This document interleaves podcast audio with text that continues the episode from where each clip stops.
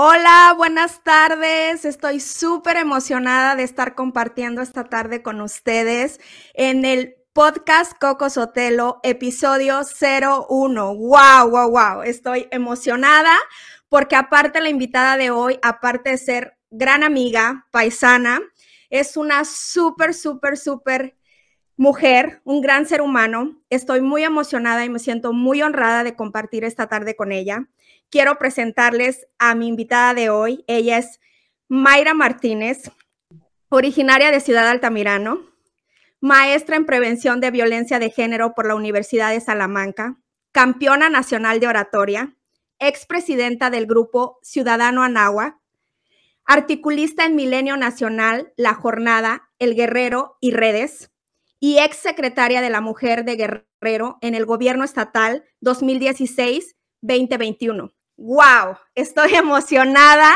de estar compartiendo con Mayra esta tarde. Hola May, ¿cómo estás? Hola Coco, pues realmente muy contenta, muy contenta de esta oportunidad y sobre todo felicitarte. Siempre te he dicho que eres una mujer empoderada y que además siempre está haciendo cosas innovadoras, lo cual me resulta fantástico y te agradezco muchísimo la oportunidad de estar hoy contigo. No, hombre, Mai, gracias a ti por el tiempo, gracias por dedicarme este momento. Sé que eres una mujer súper ocupada, pero de verdad te agradezco muchísimo porque creo que el tema que vamos a, compartir hoy es súper importante.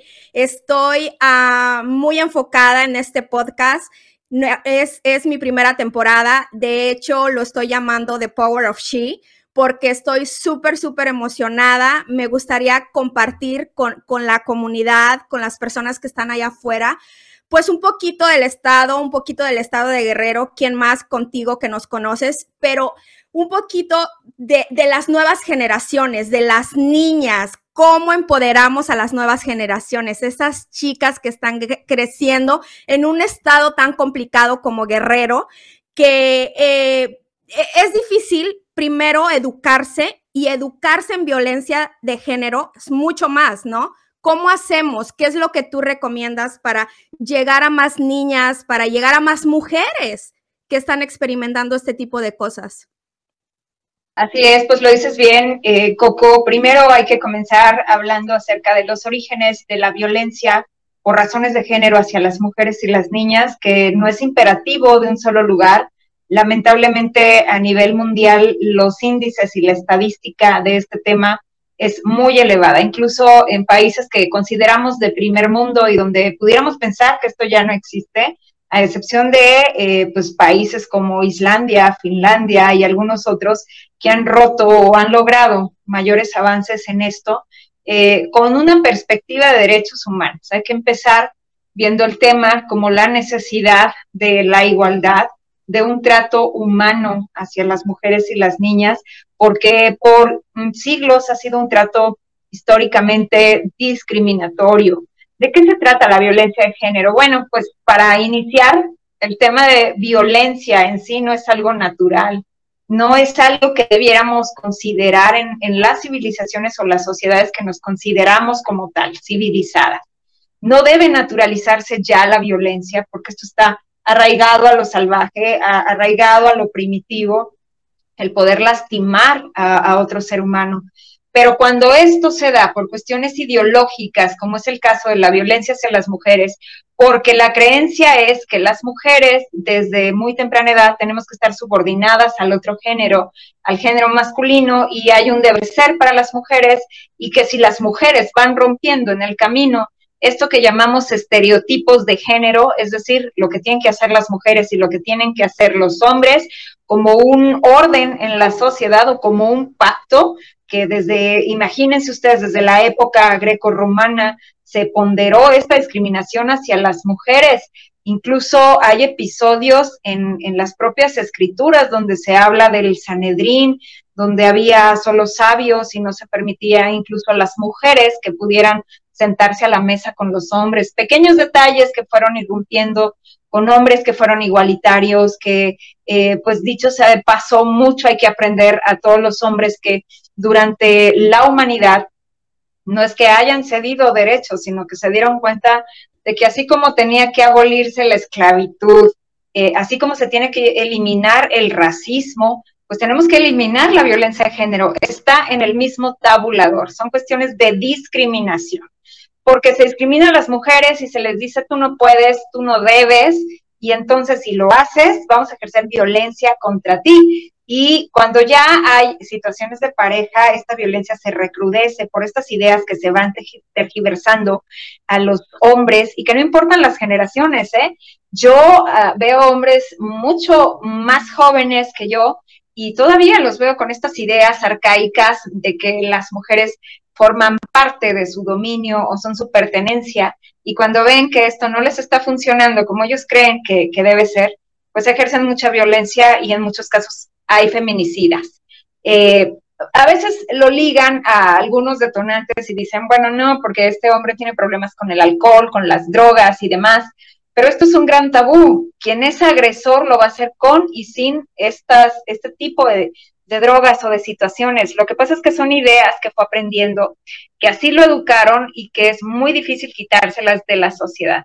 En Guerrero tenemos situaciones muy lamentables, yo diría que en todo México y en países de, de Latinoamérica que son subdesarrollados, en donde las tendencias al machismo y a la discriminación hacia las mujeres son muy elevadas, en donde no se permite incluso todavía comunidades que no quieren que las mujeres estudien, se empoderen, tengan una carrera o limitan la participación del voto femenino. ¿Te imaginas a estas alturas de la humanidad? Todavía tenemos comunidades que por usos y costumbres, acá en Guerrero hubo un caso muy reciente hace unos días en Copanatoyac, es uno de los municipios que tenemos acá, que por usos y costumbres dijeron, no, ninguna mujer va a votar para elegir a, a las autoridades comunitarias. No hay derecho al voto para las mujeres.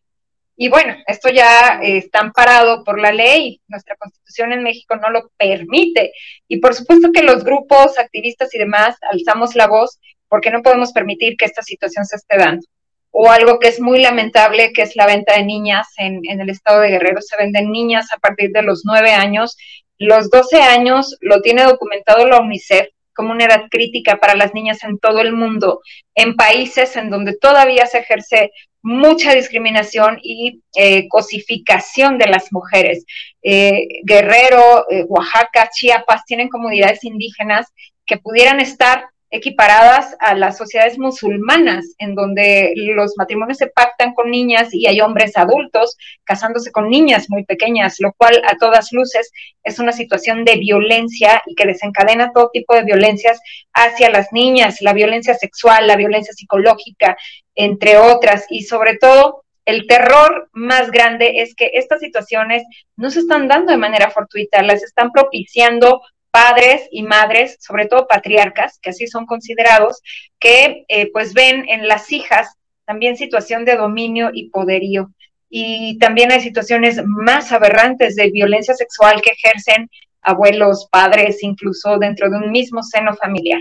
Es muy triste lo que sucede a las niñas en diversas partes del mundo y también en nuestro país, pero sobre todo, te comparto, en sociedades en las que esto está muy arraigado. Y no es privativo de eh, pues sociedades que podamos eh, estigmatizar o decir, bueno, es que son indígenas, bueno, es que son pobres, bueno, es que no tienen oportunidades. No, España registró en los años 90 hacia el 2000 eh, los índices más elevados de violencia de género hacia sus mujeres, elevadísimos. Había muchísimos casos de feminicidios.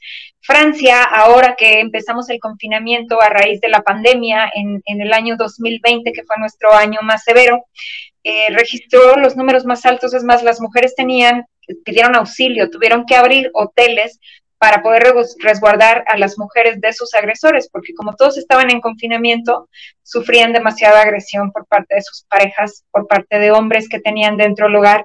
Y es, es de verdad algo que tenemos que ir quitando porque no existe. De verdad es que esta es la parte que los especialistas no pueden concebir y quienes nos hemos dado la tarea de estudiar de una forma interdisciplinaria y con bases científicas el problema, que no nos, no nos explicamos por qué está tan arraigado, si realmente solo es un constructo en, la sociedad, si eh, proviene solamente de ideologías que no se han roto, que encadenan los derechos de las mujeres y las niñas.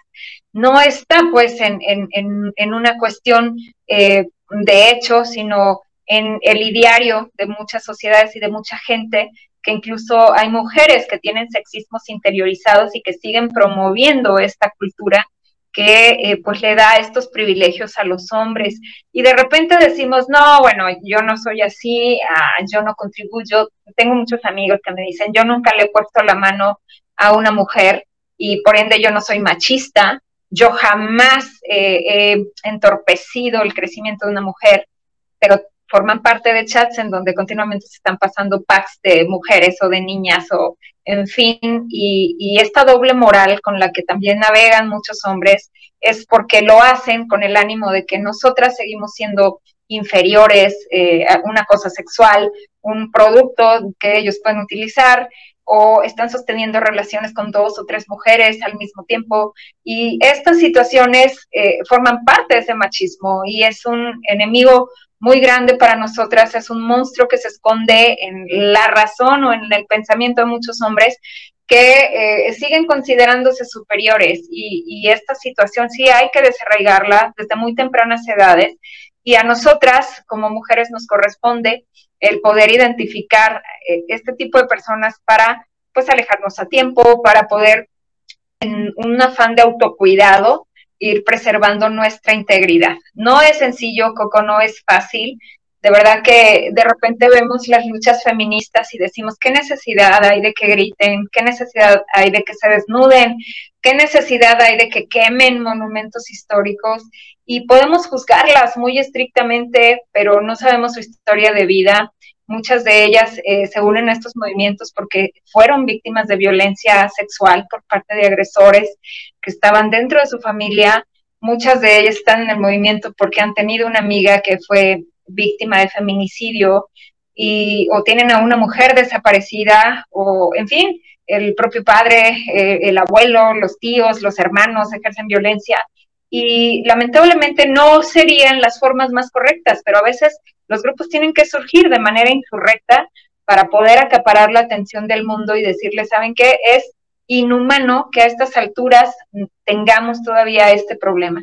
Yo siempre se los pongo como un ejemplo muy, muy llano, que tal que les digo en este momento, saben que yo tengo un esclavo negro, lo tengo aquí, y pues está a la hora que yo quiera y, solamente eh, pues viene, trabaja y después voy y, y, lo pongo en una cadena allá afuera en el patio. Pues, ¿qué me dirían ustedes? estás mal, no eres una persona digna de estar en nuestra sociedad, eh, vamos a llamar a la policía porque lo que tú tienes, lo que estás haciendo es un delito. Y lamentablemente cuando se trata de violencia contra las mujeres es lo mismo, solo que no lo estamos viendo desde la misma perspectiva. Pero un hombre que está limitando a una mujer desde cómo se va a vestir, qué va a comer, qué va a usar, con quién va a hablar, la está esclavizando todos los días, le está amarrando esa cadena, la está vulnerando en sus derechos, la está maltratando. Y decimos, no, pues es su problema, ella lo eligió, es su pareja. No, tenemos que indignarnos de la misma manera como nos indignaríamos si se tratara de un caso de racismo o de esclavitud, la violencia de género, solo que lo tenemos tan, tan arraigado y le damos todos esos privilegios a los hombres que consideramos que lo pueden hacer y que nadie va a levantarlos por eso. Y, y bueno, es una tarea continua, es, algo que tenemos que ir incidiendo y que no debemos, reitero, naturalizar, que tenemos que levantar la voz, que tenemos que hacer una lucha sociedad y gobierno para un nuevo pacto, un pacto en donde todas las personas seamos realmente iguales, en donde ninguna mujer esté sufriendo maltrato de ninguna índole solo por el simple hecho de ser mujer. Coco. Wow, Mai, me encanta todo lo que estás compartiendo con nosotros. Fíjate que yo creo que este es un tema que tiene mucha tela de dónde cortar, definitivamente muchos puntos que estuviste tocando ahorita, entre ellos que no es exclusivamente obvio de, nuestro país, de México, en todo el mundo se da la violencia de género. Yo vivo afortunadamente en Estados Unidos, vivo en el extranjero, pero sé de muchos casos también que se han vivido acá y también con gente que está educada, con gente que está capacitada y que es, le es difícil reconocer porque no hubo un golpe, porque no hubo um, cosas físicas que se, que se dieron, pero la violencia psicológica también se ejerce y como tú lo estabas hablando, es un tema muy grande, es un tema muy profundo y creo que definitivamente todo el mundo está padeciendo esto. Creo que nosotras las mujeres deberíamos de, prepararnos un poco más para poder como a reconocer reconocer esas banderas rojas, llamamos acá, para poder reconocer las banderas rojas cuando éstas se presenten, porque es muy difícil, es muy difícil que, que una mujer te lo hable nada más por hablarlo, porque a veces está la cultura, está la familia, está el sentirse avergonzado. A veces hay, hay mujeres que están experimentando esta violencia, pero les da vergüenza expresarlo, les da vergüenza ponerlo afuera, les da vergüenza decir que ellas están pasando este tipo de cosas. ¿Cómo, cómo podríamos, qué, qué nos recomiendas tú que eres experta en estos temas? ¿Cómo podríamos reconocer y cómo podríamos alzar la voz desde, desde nuestras casas, comenzando desde nosotros mismos. Mira, yo, y al igual que tú, lo digo porque somos amigas, May es mamá de niñas también, yo soy mamá de tres niñas. ¿Cómo, cómo hacer para educar a las niñas ahora a, a reconocer todas estas banderas rojas que están allí que nos llegan, pero como tú dices, a veces las creencias nos limitan, hay, un sinfín de cosas y, aquí entran muchos, muchas uh, cosas que, que limitan a una mujer. Puede ser la economía, puede ser el miedo, puede ser la vergüenza, puede ser, o sea, cómo, cómo ayudar, cómo hacer para que nosotros podamos reconocer y para que nosotros podamos alzar nuestra voz comenzando desde nuestro hogar, ¿no? Claro, claro, Coco, y tienes mucha razón en lo que dices. Vamos a empezar primero por hacer conciencia de que una mujer que es víctima de violencia de género, un adolescente o incluso una niña, generalmente la estadística así lo marca, más del 40% de la violencia que sufren las mujeres está a cargo de agresores que son familia. Entonces, no se trata de un delincuente común, de un delincuente extraño, porque cuando se comete violencia de género es un delito y entonces estamos hablando de un agresor y entonces sí estamos hablando de un delincuente al final del día. Pero este no es ajeno, es la pareja, es el padre, es el hermano, y ahí radica lo difícil, porque hay un vínculo sentimental, hay una limitante, eh, incluso poder denunciarles para que reciban un castigo. Y, esto es muy difícil, por eso hay que integrar una gran red de apoyo, así le llamamos quienes tenemos formación o nos dedicamos a esta tarea de manera profesional, es primero armar una red de apoyo en torno a la mujer que está siendo víctima de violencia de género. Esa red puedes hacerla dentro de la familia, conversando con las propias mujeres de la familia, eh, a manera de prevención. Hay un documento que ojalá lo puedan investigar, eh, se llama violentómetro. Esto es parte de una investigación que realizó el Instituto Politécnico Nacional en México, que incluso tiene los derechos de este violentómetro, que va midiendo la violencia, cómo comienza con bromas, después con groserías, después eh, puede haber golpes o mucha violencia psicológica, y de ahí cómo van paso a paso hasta que el riesgo más extremo es la violencia feminicida. Ese violentómetro sirve para poder ir midiendo de alguna forma en qué fase está una mujer que está siendo víctima de violencia de género.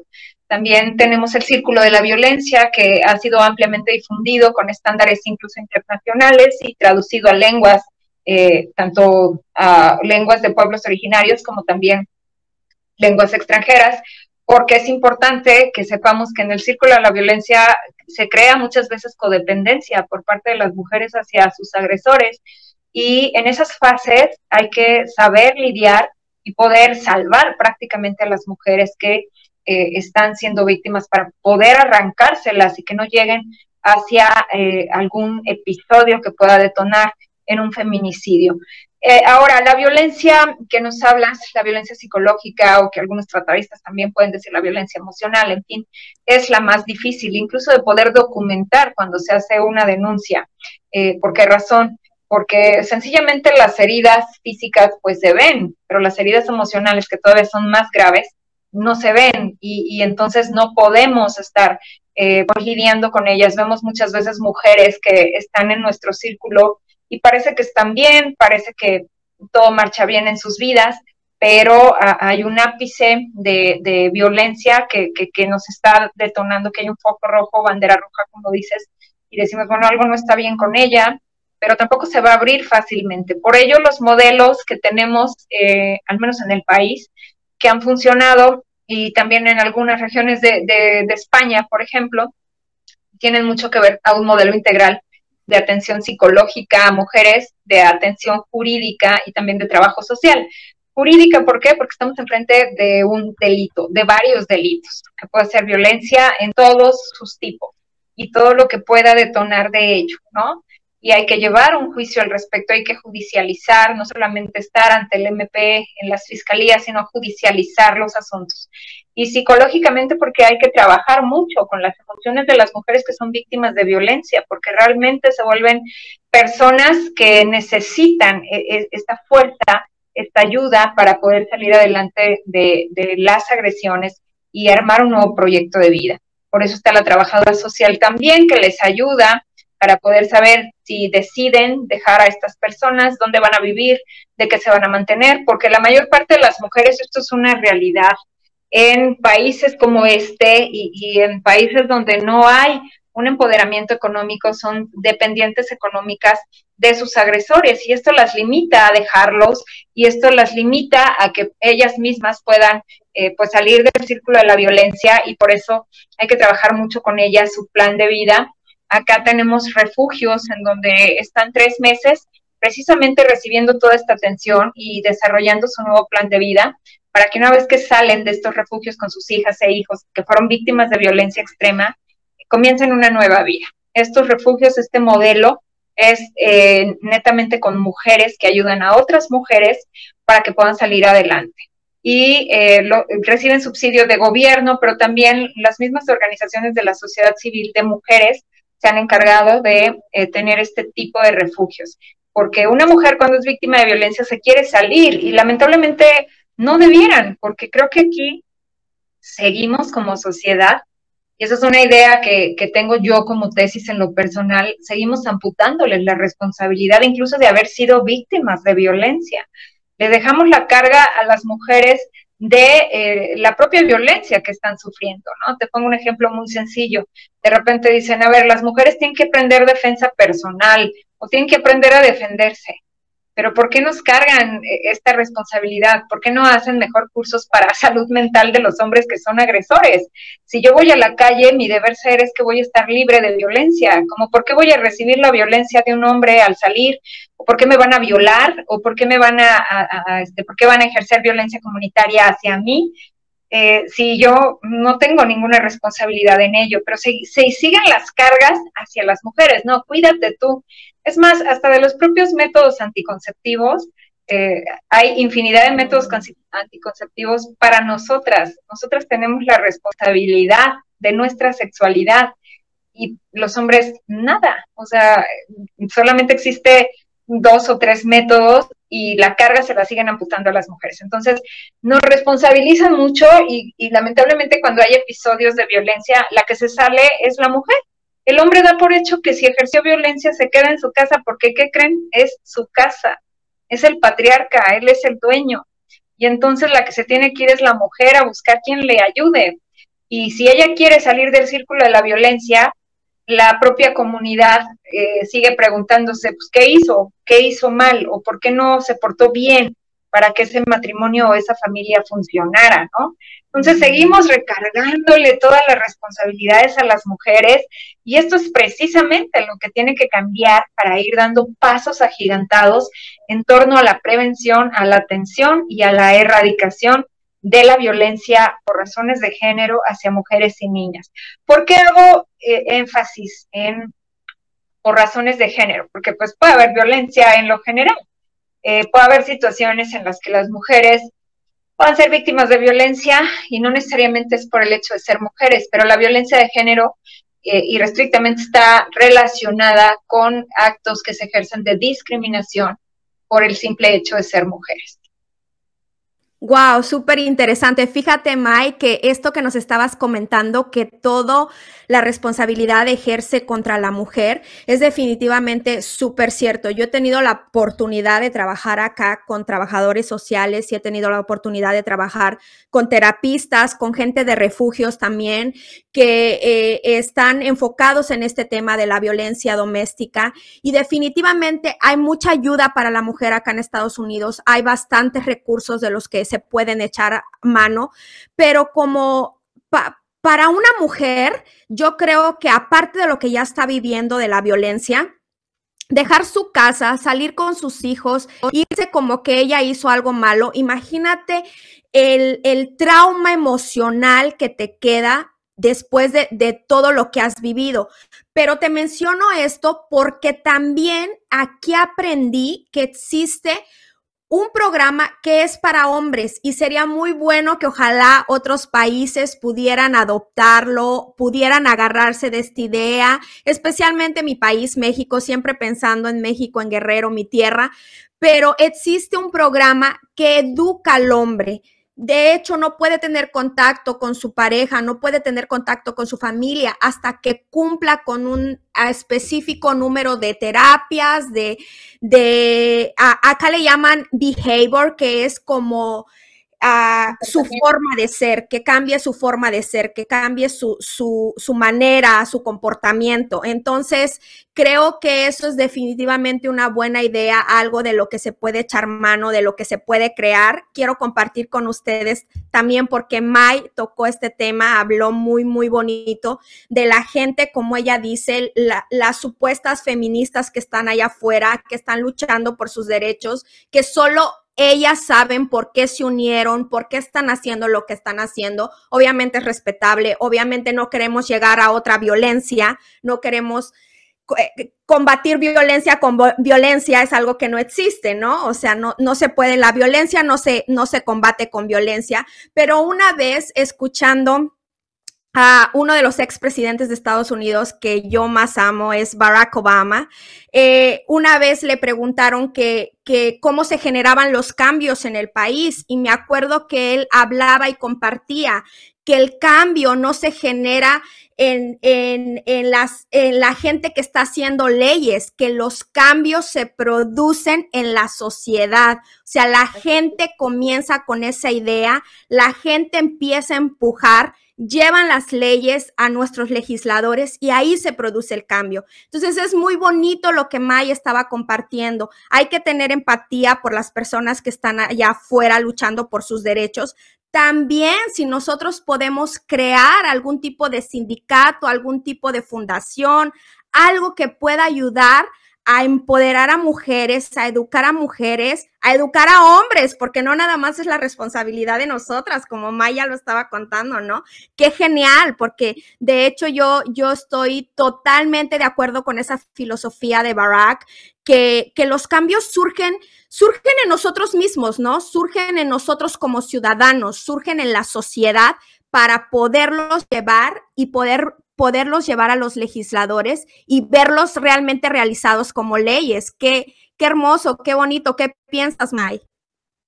Así es, y, creo que eh, lo que comentas, voy a empezar por la primera parte, el programa de, reeducación ya lo tenemos, lo tenemos también en Guerrero y está coordinado con la Secretaría de Salud.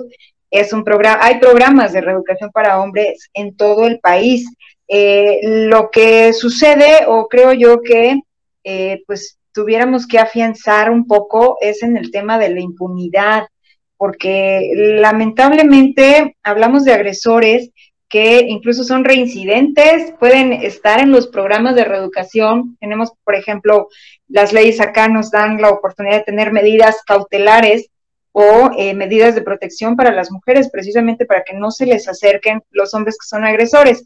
Sin embargo, eh, lo que sucede es que si los hombres que cometen este tipo de delito no van a la cárcel, no pisan la cárcel, no reciben el castigo, realmente no vamos a tener una sociedad que quiera cambiar al respecto, porque no, no hay eh, muchos hombres que estén en prisión cuando cometieron un feminicidio o cuando cometieron violencia de cualquier tipo, ¿no? Nos quedamos muy acotados en eso y mientras tengamos impunidad al respecto, eh, la sociedad simplemente va paliando y va diciendo, bueno, ok, ya se, se tomó su programa de reeducación, se curó y todo, pero pues al final del día no todos están pagando realmente lo que hicieron, ¿no? Yo creo que sí es una situación en la que tenemos que ir afirmando cuestiones legales para que pues ninguna persona que cometa este tipo de delitos quede impune. Y sobre lo que comentabas de, de Barack, pues muy, muy propio,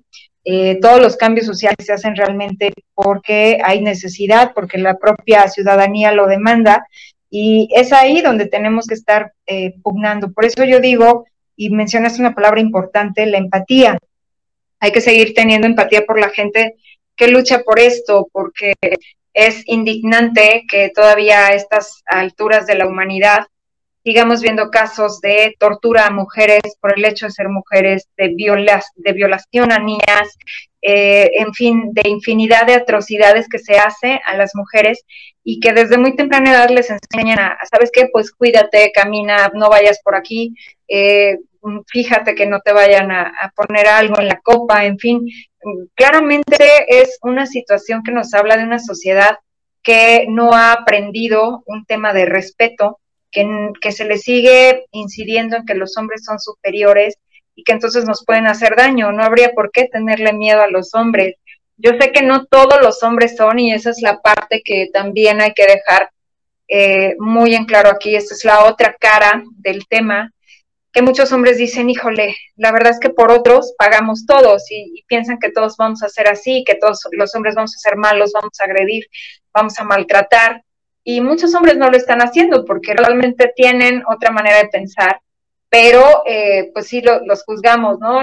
Les pongo un ejemplo siempre de una amiga que me dice, bueno, yo iba corriendo por la calle y de repente siento que, que alguien se me está acercando y yo trataba de correr más rápido o de caminar o de hacer como si estaba hablando por el celular, porque yo supuse que este hombre se me estaba acercando porque me iba a lastimar y de repente cuando lo siente junto a él, ella, eh, pues ahora sí que por sentido común y protección, lo que hace es, soltarle con la bolsa y le pega y de repente le dice, oye, ¿por qué me lastimas?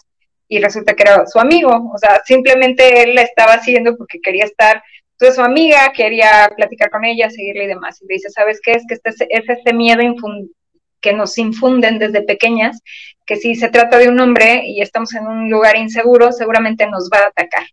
Y entonces él se sintió avergonzado y dice, lo que menos haría en la vida es atacar yo a nadie, y menos pues a ti, pero e, esa situación también arraigada de que todos los hombres son violentos es lamentablemente porque las incidencias son muy altas de casos de hombres.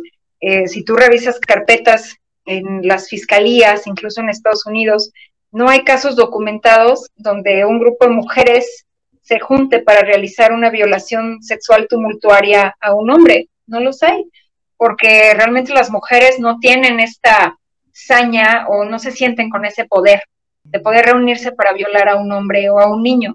Y en cambio hay infinidad de carpetas en el mundo de violaciones tumultuarias a niñas y mujeres por más de cinco o diez hombres.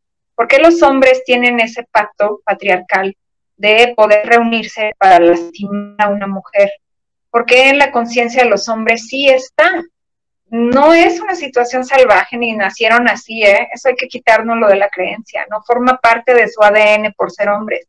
Lo han aprendido, les enseñaron que los hombres están por encima de las mujeres y entonces se los van arraigando tanto que cometen todo tipo de atrocidades contra ellas. Y esa es nuestra gran lucha, quitarlo, quitarlo del, del ideario, del imaginario colectivo, quitar eso de que las mujeres somos menos o somos cosa o nos pueden hacer lo que quieran porque pues para eso son hombres y se va socializando tanto que incluso en un tema publicitario hicimos una campaña aquí para erradicar la publicidad sexista y quitar las imágenes de mujeres desnudas o semidesnudas de todos los comerciales. ¿Qué tiene que ver una mujer con ropa o en ropa interior vendiendo llantas o vendiendo un tequila o vendiendo cualquier cosa, no tiene ninguna relación con los productos. Los productos se tienen que vender por sí mismos, tenemos que decir qué cosas son los productos, no cosificar a las personas vendiéndolos o cosificar sobre todo a las mujeres como parte de, de la cosa que están vendiendo ahí, están vendiendo también la figura de una mujer que nada tiene que ver. Y entonces se subordina y se sigue sexualizando a las mujeres y se sigue eh, pues este tema de que las mujeres solamente estamos hechas y no es para el hogar, para el sexo o para cualquier otra cosa que no subordinemos a los hombres, sino para realizar las actividades normales que realizara cualquier persona. A esto se le llama perspectiva de género, pero también perspectiva de derechos humanos, porque los derechos por los que luchamos todas, para todas, es porque somos personas, no por el simple hecho de que somos mujeres. Y también la lucha feminista no está enfocada a eliminar a los hombres o al género masculino o a satanizarlo, mucho menos. Tampoco hay que temerle a las luchas feministas y, mucho menos por parte de los hombres, porque nosotras no vamos a hacer con ellos lo que ellos hicieron con nosotras durante tantísimo tiempo, que de verdad es irrisorio cómo no nos convencemos como humanidad de todos los cambios que tenemos tecnológicos, eh, en fin, y demás. Y que no podemos con cosas tan sencillas como es el hecho de eh, sentirnos iguales, todas las personas, sobre todo mujeres y hombres, que realmente nos pongamos en esta balanza que pues somos personas y que tenemos igual capacidades y derechos y que no hay manera de que se siga subordinando, que hay países en donde está prohibido, por ejemplo, eh, el mencionar el nombre de la madre porque es mujer, o en donde todavía no se les permite mostrar el rostro porque es mujer, eh, comunidades en donde no pueden decidir con quién casarse porque es mujer. En fin, todas estas cosas ya hay que quitarlas, hay que ir por una humanidad más consciente de la época que nos está tocando vivir, en donde tenemos que eliminar todas las formas de discriminación y violencia hacia todas las personas en general y especialmente hacia las mujeres y las niñas, porque la estadística marca que todavía son las que lo sufren más. Wow, Mai, súper interesante. Ya sé que te estoy quitando un montón de tu tiempo, pero antes de despedirnos, por favor, comparte con nosotros cómo empoderas a esas chicas que tienes en casa. Con una mamá, sí, me las imagino unas superwoman. No, yo creo que es, importante socializar el, mensaje con todas las niñas, ¿no? con las que tenemos en casa, pero sobre todo en la comunidad y, y, entre nosotras mismas, porque finalmente yo conozco todavía muchas mujeres de mediana edad o mayores, sobre todo las mujeres mayores, que pues se formaron en este modelo y que todavía lo consideran como natural e incluso lo promueven y dicen, no, a ver, las mujeres tienen que hacer esto y no se salgan de, de esta forma porque pues lo vamos a lamentar, ¿no? Como sociedad.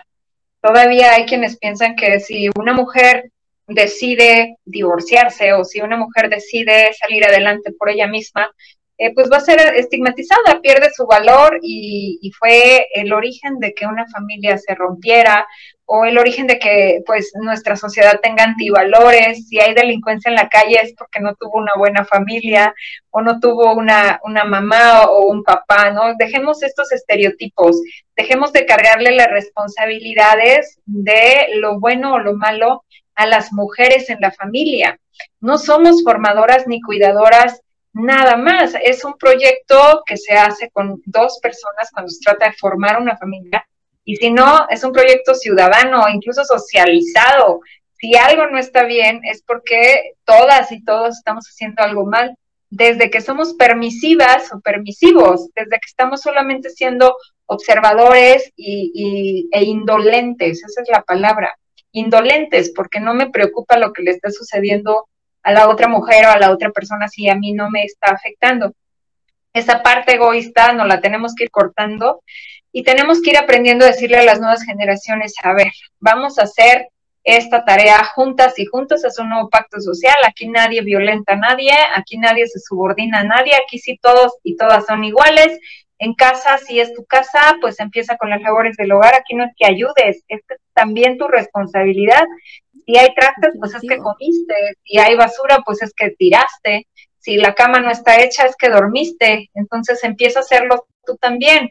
Dejemos esas ideas arcaicas que nos enseñaron de que los quehaceres en el hogar solo son de las mujeres y los cuidados de las hijas e hijas solo corresponden a las mujeres y que si algo sale mal o no está bien en una casa es culpa de las mujeres también por si se salieron y están trabajando fuera y algo no funciona o tienen que llegar hacia la doble o triple jornada laboral porque además de trabajar afuera también les toca trabajar adentro y nadie levanta un dedo porque pues, eh, eh, fíjense cómo es, si hay una mujer dentro de la casa, la responsabilidad se la, se la aplican. O sea, no hay ni quien le pregunte, oye, ¿lo puedes hacer o lo quieres hacer? No, y eso está ampliamente demostrado en el tema de la pandemia, que infinidad de mujeres estuvieron esclavizadas tanto al trabajo eh, en casa que tenían que realizar porque fueron eh, pues enviadas a trabajar desde casa y luego también tenían que encargarse de las hijas y hijos, de la educación y luego también de las cosas de la casa y, nadie dijo, a ver, vamos a organizarnos y vamos a poner eh, las tareas y responsabilidades conjuntas. No, todo el mundo dio por hecho que si había una mujer en el hogar le tocaba hasta cuidar al enfermo COVID. ¿Por qué? Porque es la mujer. Entonces, eh, esto es lo que nos han eh, pues imputado y, y, la verdad es que tenemos que ir eliminándolo porque este, este tipo de violencia silenciosa lleva a que muchas mujeres se desesperen, llega a que muchas, a que muchas mujeres sientan que no pueden con todas estas cargas porque son humanas y que además creen que eh, este modelo no se va a romper, que van a pasar muchos siglos hasta que alguien diga, a ver, no, pues vamos a dividirnos aquí todo, pero hay que empezarlo a hacer. Yo creo que esta, este nuevo modelo de impacto social del que te hablo, de sociedades más igualitarias, que sí le llamamos, con hombres igualitarios, que realmente reconozcan que es un tema de derechos humanos, sí se puede. Eh, acá tenemos un organismo que se llama Endire, que mide las relaciones de las personas dentro del hogar y precisamente donde hay hombres que participan más en las tareas del hogar hay menos violencia de género, porque están más conscientes de su papel en la sociedad como persona y de darle el respeto a las mujeres que tiene en casa o que están en casa porque son personas, que no son mujeres que van a estar subordinadas a él y que vayamos rompiendo todo esto, ¿no? Yo todavía veo muchos hombres que se sientan a la mesa y se sientan literalmente esperando a que les sirva. Entonces, e, ese tipo de situaciones me va dando el pulso de que todavía acá está el tema del machismo muy arraigado, que lo quitemos, es como si llegáramos a un punto en el que si yo escucho hablar alguno de ustedes dos y me diga, ay no, es que esta persona se ve su color es demasiado oscuro o, esta, o sea, yo me indigno, ¿no? Porque ya estamos en otra época en la que el racismo, pues ya los, ya tendríamos que traerlo superado, que no está, pero lamentablemente, eh, pues ya vamos viendo que por lo menos hay ápices de querer avanzar. Y pues lo mismo, tendríamos que indignarnos si yo veo que de repente hay un hombre que solo se sienta y está esperando que le sirva a una mujer, pues lo mismo decirle, oye, ¿sabes qué? Levántate, sirve. Y es más, de una manera servicial, pues pregúntale a los demás si necesitan algo de ti, punto.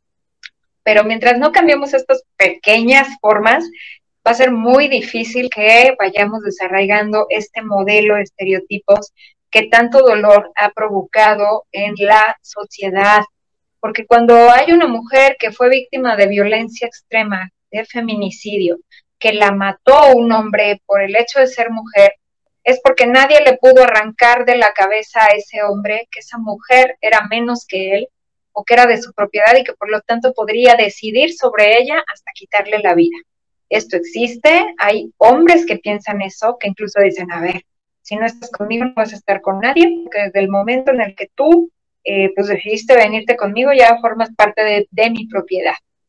Y quitarles esta idea a muchos hombres es bien difícil. O también quitarles la idea de que ellos pueden dominar y que al mismo tiempo pueden estar eh, pues teniendo varias mujeres o haciendo que varias mujeres se subordinen a él.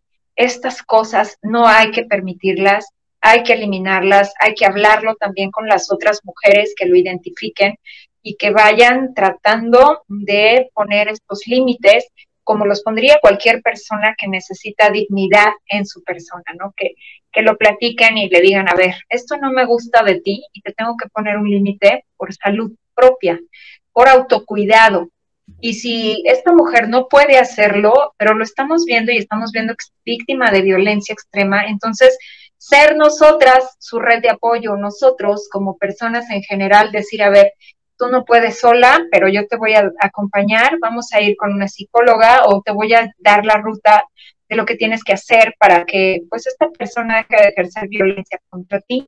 Si él quiere comprenderlo, seguirte, que lo haga en los mejores términos y si no, hay que poner los límites necesarios antes de que pueda haber una situación que podamos lamentar. Wow, gracias Mai. Me dio mucho gusto estar compartiendo contigo esta tarde. Definitivamente mucha información que nos llevamos, entre ellas las redes de apoyo. Creo que es una de las cosas que a mí me gustaría resaltar, me gustaría salvar de toda esta de esta charla que tuvimos, de esta información, eh, estar en este tipo de redes de apoyo, pedir ayuda cuando realmente la necesitamos, cuando no sabemos a dónde ir, cuando no sabemos qué hacer, es importante pedir ayuda. Gracias por dejarnos toda esta sabiduría que nos acabas de, de, poner ahorita en nuestras manos. Te agradezco infinitamente, Mai, tu tiempo, el espacio, las ganas de estar con nosotros y más que nada todo lo que nos dejas esta tarde, toda esta información. Gracias, un abrazo desde acá.